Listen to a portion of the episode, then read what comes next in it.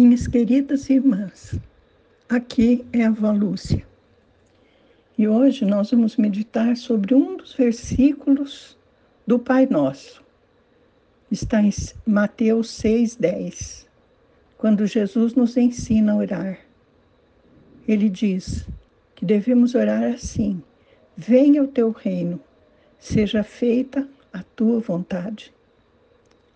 Senhor, esta é a tua palavra que realmente entendamos em profundidade o que significa venha teu reino e o que significa também seja feita a tua vontade. Isso te pedimos em nome de Jesus. Amém. Minhas irmãs, o Espírito Santo tem ministrado ao meu coração sobre essa esse trechinho do versículo: Seja feita a tua vontade. E eu tenho aprendido algumas coisas que muitas vezes a gente confunde a nossa vontade com a vontade de Deus. E é assim: se existe um litígio, existem dois lados desse litígio, nós achamos sempre que o lado com quem simpatizamos é o lado melhor. Nós não vemos o lado do outro, mas Deus não, Deus é imparcial. Ele enxerga a todos, conhece a vida de todos, a história de cada um e o coração de cada um. E aí, ele é que tem a justiça no mais perfeito grau. Nós não sabemos nada, minhas irmãs.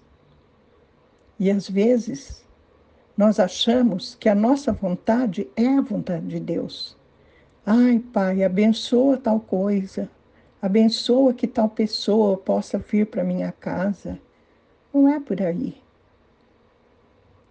Esses dias eu estava meditando sobre isso.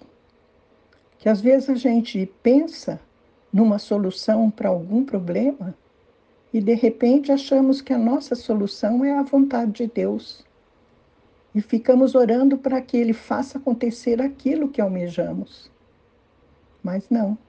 Quando oramos, seja feita a tua vontade, é a vontade de Deus mesmo, sem parcialidades.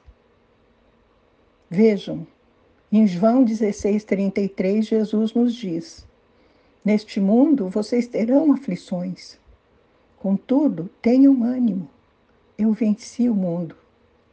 A nossa visão da vontade de Deus, minhas queridas irmãs, fica muito prejudicada quando estamos passando por alguma aflição.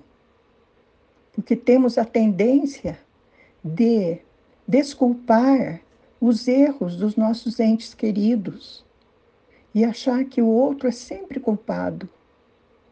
Mas não.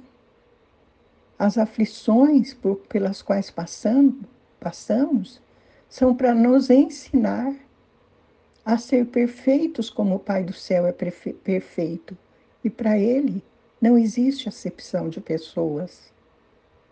Ele ama igualmente a mim e ama também o meu adversário.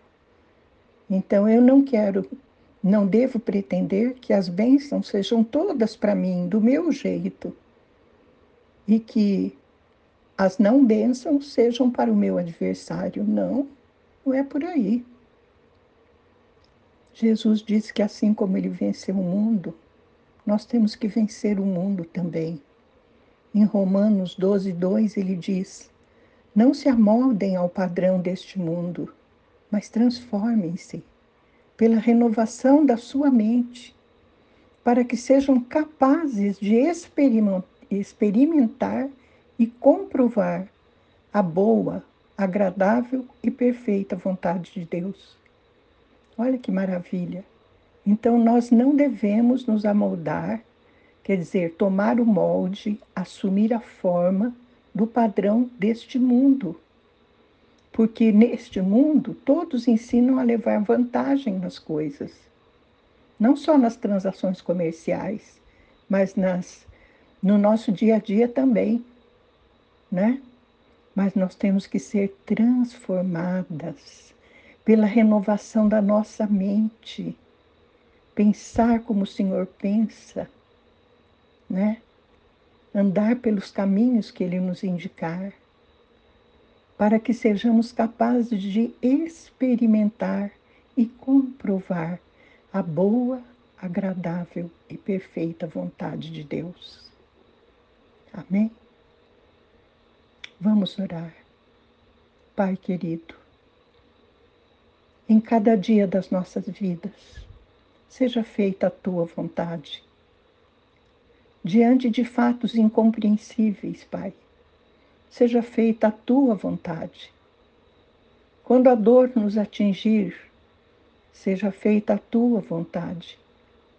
Quando não soubermos o que fazer, ajuda-nos, esclarece-nos. Seja feita a tua vontade.